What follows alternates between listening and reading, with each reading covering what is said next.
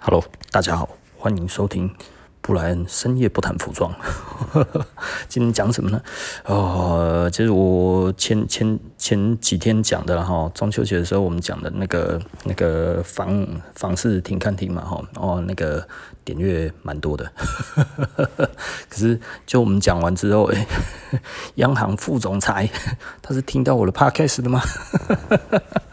他说：“哦，呃，央行应该要在房价上涨前超前部署了哈。也就是说呢，他认为可能大家已经有预期，房价还会持续在涨，对不对？所以大家就会有一个恐慌的心态，赶快去买，对不对？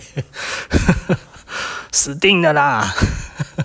哦，这这个我我突然想到，我昨天跟你一个朋友在聊天哦，他在做咖啡的，他问我一件事情啊，他问我什么呢？他问我说哈，诶，你觉得哈，大家都在讲哈，明年哈那个全球的咖啡都会欠收这件事情，你觉得有没有可能？我说我说不可能啊！我说他说诶，为什么？大家可是大家都这么讲。我说我说啊，这不是每年都这样子讲吗？我说，所有的报告都有正面跟反面啊。哦，就像我们在讲的，台湾其实永远都在讲说，今年的天气比去年还热，对不对？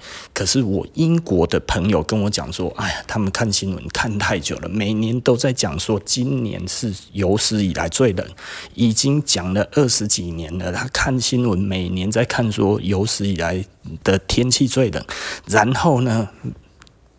就是每年都是最冷，那怎么没有现在都都 怎么没有真的非常非常冷呢？对不对？不是都差不多吗？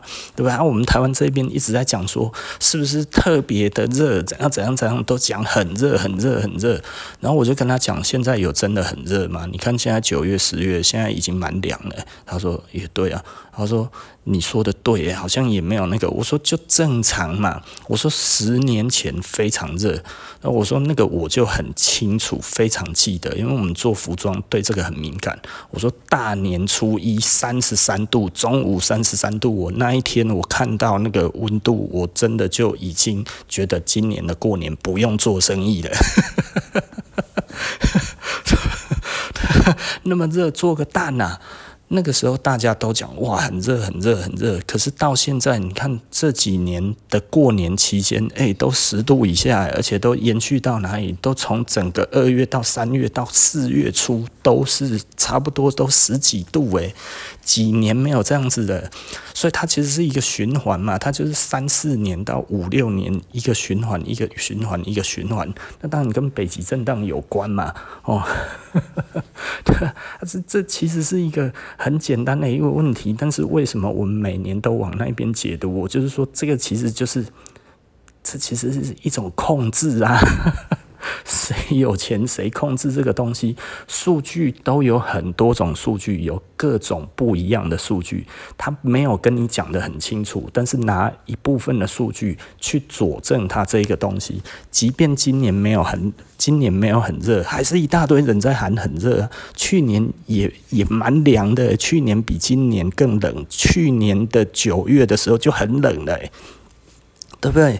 而且九月冷了之后，十月有在回暖一点点，然后再来又开始冷，一直冷冷到过年，然后一直冷到今今年的几月？今年的四月份都是凉的，啊，就是大概都是二十几度诶，然后冷的时候都是那一种十度诶。对不对？这今年到目前这样子来看起来，我觉得今年会比较暖一点啊。因为以我自己的对于天气的预测来看的话，今年会暖一些些，但是可能今年以目前这么早就凉，而且凉的没有中间回暖的很明显的情况之下，我觉得可能也不会真的太热。对不对？那去年是真的是冷，前年也冷哦，大前年不冷，大前年是会热的，对不对？所以简单的来说，我觉得很多人都会因为外在所听到的讯息，然后就会觉得哦，对对对，就这样子，你讲的对，你讲的对，可是自己根本没有真正的去感受，已经忘了之前是怎么样了，对不对？甚至我们这样子跟你讲，你说阴谋论，哇，那个奢侈的老板很没良心啊，吼，想要骗人家钱才会这样子讲啊。对不对？不要听他胡言乱语，新闻最最准。听这些臭把布啦，新闻他妈的没几个准的啦。那所以呢，其实当你的预期心理出现的时候，就会产生很恐怖的东西，就是我像那个咖啡，就是说我因为全球暖化怎样，咖啡树恐怕会怎样怎样。干他妈的，今年的咖啡多到一个爆炸，买都买不完啊！对，说什么伊索比亚会怎样怎样？哎、今年超多的哎、买不完哎、欸。去年就在讲说，哦，伊索比亚恐怕会怎样怎样，那个咖啡产量可能会骤减，因为全球暖化沙小，有的没有，那么讲了一大堆这样子。然后今天今年咖啡多的不得了，便宜的要死，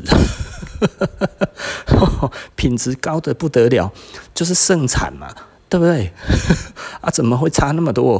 对不对？去年是预计今年会很差，哎，哦，那个时候讲成那个样子，然后今年。上半年也在讲说，明年可能会没咖啡，欸，对不对？就让那个咖啡整个那个价钱往上喷嘛，对不对？咖啡期货一直往上喷，可是那个时候为什么那样子讲？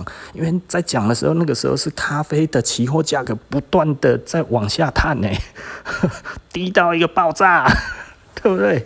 哦，它暴跌的时候就有市场出现这个问题。可是为什么市场会出现这个？就是其实因为全球不景气嘛。喝咖啡其实是消遣，它不是食物啊，对不对？可是商人还有这些东西穿着夫会弄出这个东西来，那他们可能就是国际的咖啡大集团。大家不要想想办法，对不对？要想办法嘛，不然会死人呢。对不对？所以释放一些善意的数据，刺激他们的数据，这个是每一个国家的新闻都在做的事情，然后，所以简单的来说，我是不太乐意用这一种方式去讲。所以每次有人跟我讲这一些，其实我头都有一点痛，你知道吗？我就会觉得，啊、有的时候哈，就是 这个，就是人家其实并不是。在跟你谈现象，你知道，人家其实是在跟你谈他自己本身的利益。简单的讲，小人喻于利而已啦，对不对？我们是君子喻于义呀，对不对？我们跟你讲的是道理，我们跟你讲的是我们的良心。可是很多人其实对于哦，他会觉得新闻讲的一定是真的。你相信新闻吗？我是不太相信啊，哦，对不对？哎呀，那么多的证据去证明，其实他其实都是有目的的，在希望影响群众的他的思维，让他可以帮助他们的真正的大老板，大老板大概就是大财团嘛，吼，一点点风吹草动，因为他们毛利都不高。公司越大，毛利越低啊，因为它的管销成本越高了。还有它里面，因为老实说了，越大的公司笨蛋越多。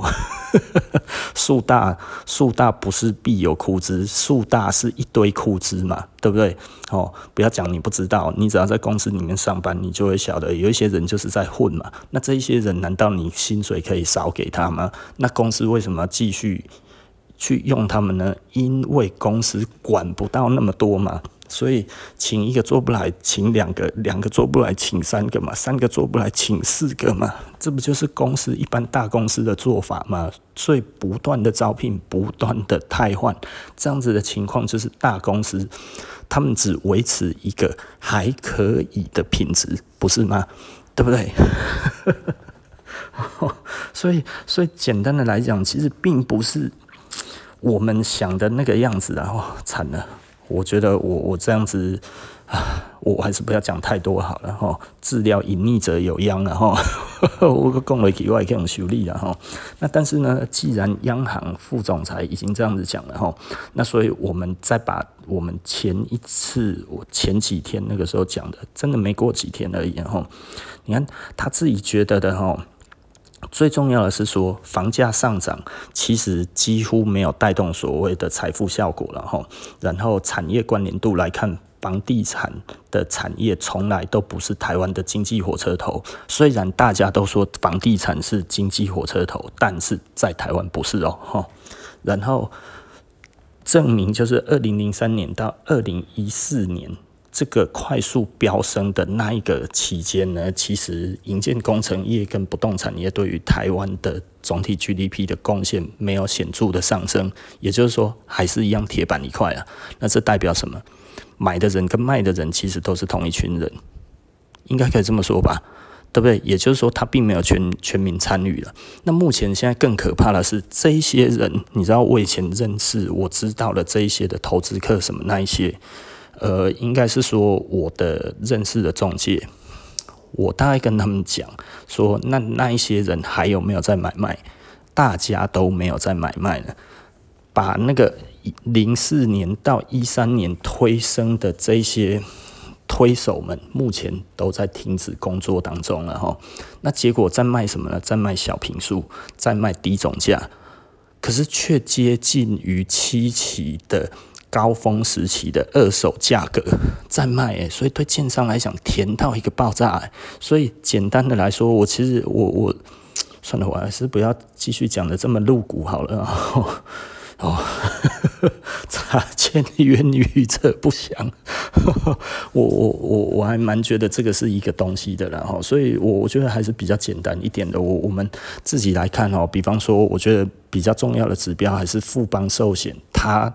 退出房贷的市场，为什么？他还有一千七百亿的贷款余额，他不做了，他不干了，对不对？我认为他认为可预期的风险过高了，为什么？因为支撑真的过于薄弱了。这其实我们之前就讲了哈。那目前以央行这样子来看的话，我看央行的动作快要出来了，所以我觉得如果还没有买的，先观望吧。哦，那如果已经买了的。如果对你的占比还不高，那可能还行。那如果占比有点高的话，可能要想想办法多打点工了哦。因为如果央行的手段一定是升息嘛，对不对？呃，因为我认为它限制建商没有用。现在对建商而言，我觉得其实是嗯，不是普通的田。你知道他现在在开发的土地都是。都是蛋白区，或者是蛋壳区，或者是蛋壳以外的区域，诶，这对他来讲，本来他的土地成本是多么的甜呐、就是很便宜的土地价格，诶，不是七期诶，但是他却可以卖到七期的价格，诶，这个这个不会很夸张吗？也就是说，呃，简简单的来说，它的成本不高的情况之下，但是它。呃，我我用我我我用 j o d a n o 的品质卖 LV 的价格，对不对？这个不甜吗？所以去限制建商，建商会停止吗？我觉得可能，他应该两边都会。都会同时，然后，所以建商那一边，他的那个给建商的那个融资，还有各方面哈，也就是说，建商当要开发一个地方的时候，其实他是可以跟银行借钱去做这些开发的嘛哈，那可能限制会变高了哈。那另外一点来讲的话呢，就是呃。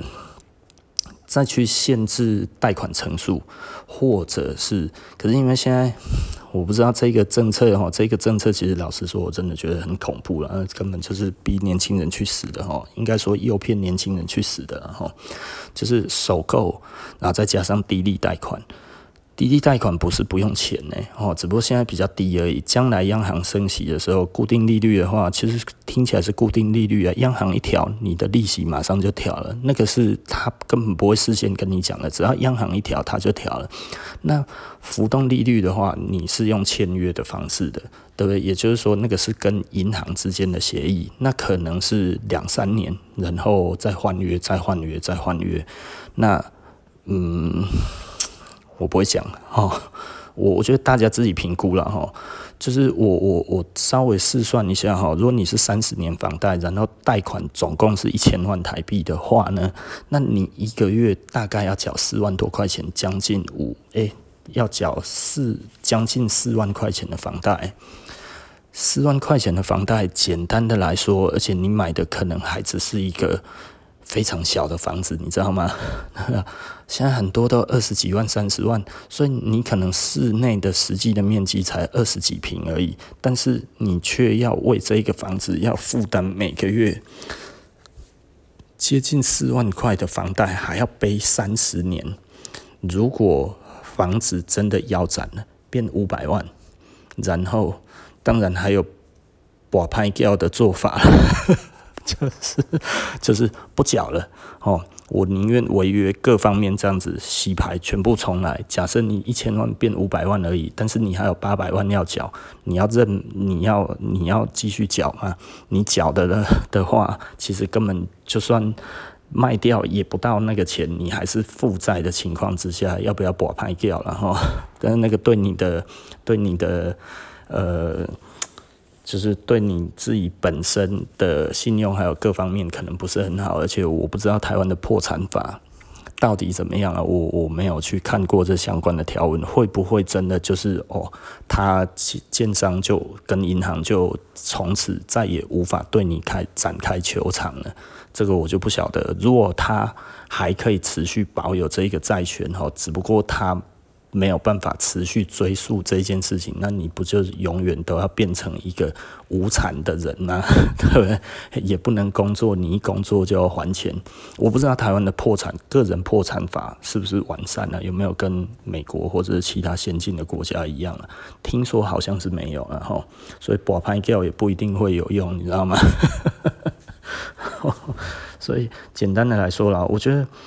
目前来看的话，可能先停了哈，因为央行副总裁出来讲这个话了，然后所以我我讲的东西可能要应验了哈。也就是说，目前以这样子来看的话，的确目前的利率呢是已经触底了哈，已经是绝对低点了哈，不会再更低了。央行副总裁这样子讲这个话之后呢，大概就是将来的政策啊，他这个当然也是喊话啦，但是是对谁喊话？我觉得，如果消费者没有听懂的话，建商就还会继续弄，对不对？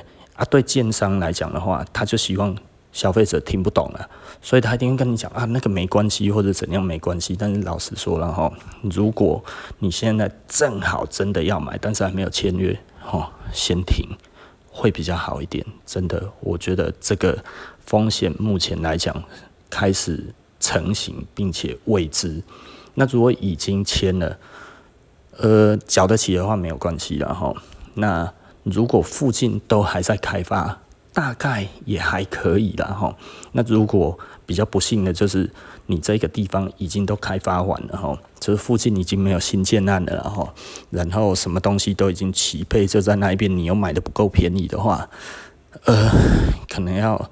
思考一下，题材不在的话，其实价格就不会再往上了，而只会再往下了。哈，所谓的没有题材，就像是呃，我们以物理来讲的话呢，就是这个球往上丢，哈，它的动能，哈，已经用完了。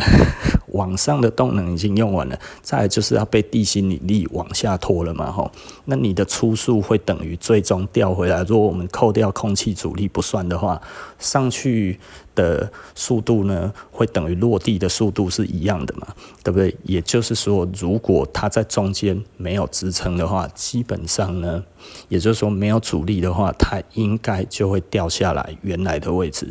那假设刚好这下面的位置。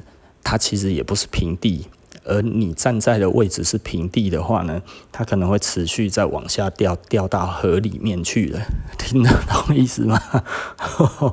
有物理概念的人可能知道我在讲什么，然后会很恐怖哦。嗯。我我觉得这是一个很大的警讯啊！我只能讲这是一个很大的警讯。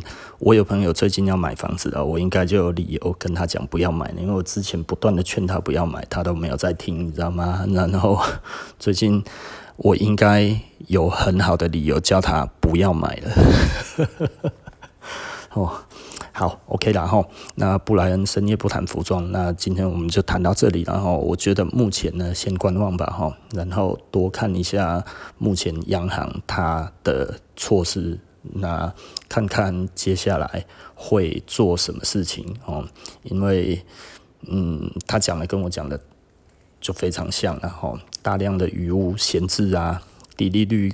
高房价，然后呢，主要的世界的主要的国家目前都在 QE，所以资金外溢这个东西其实都放到资产上面来了，所以全世界全球的原物料都涨价，黄金涨价，土地涨价，然后房地产涨价，我们呢连工业用地都涨得稀里哗啦，太畸形了哈。我我觉得这个真的不健康了哈。所以简单的来说，现在其实大家都在空手套白狼了哈。那谁是白狼呢？对不对？绝对不是张安乐啦哈。好，OK，那我们今天呃就说到这里了，那下集就不见不散喽，拜拜。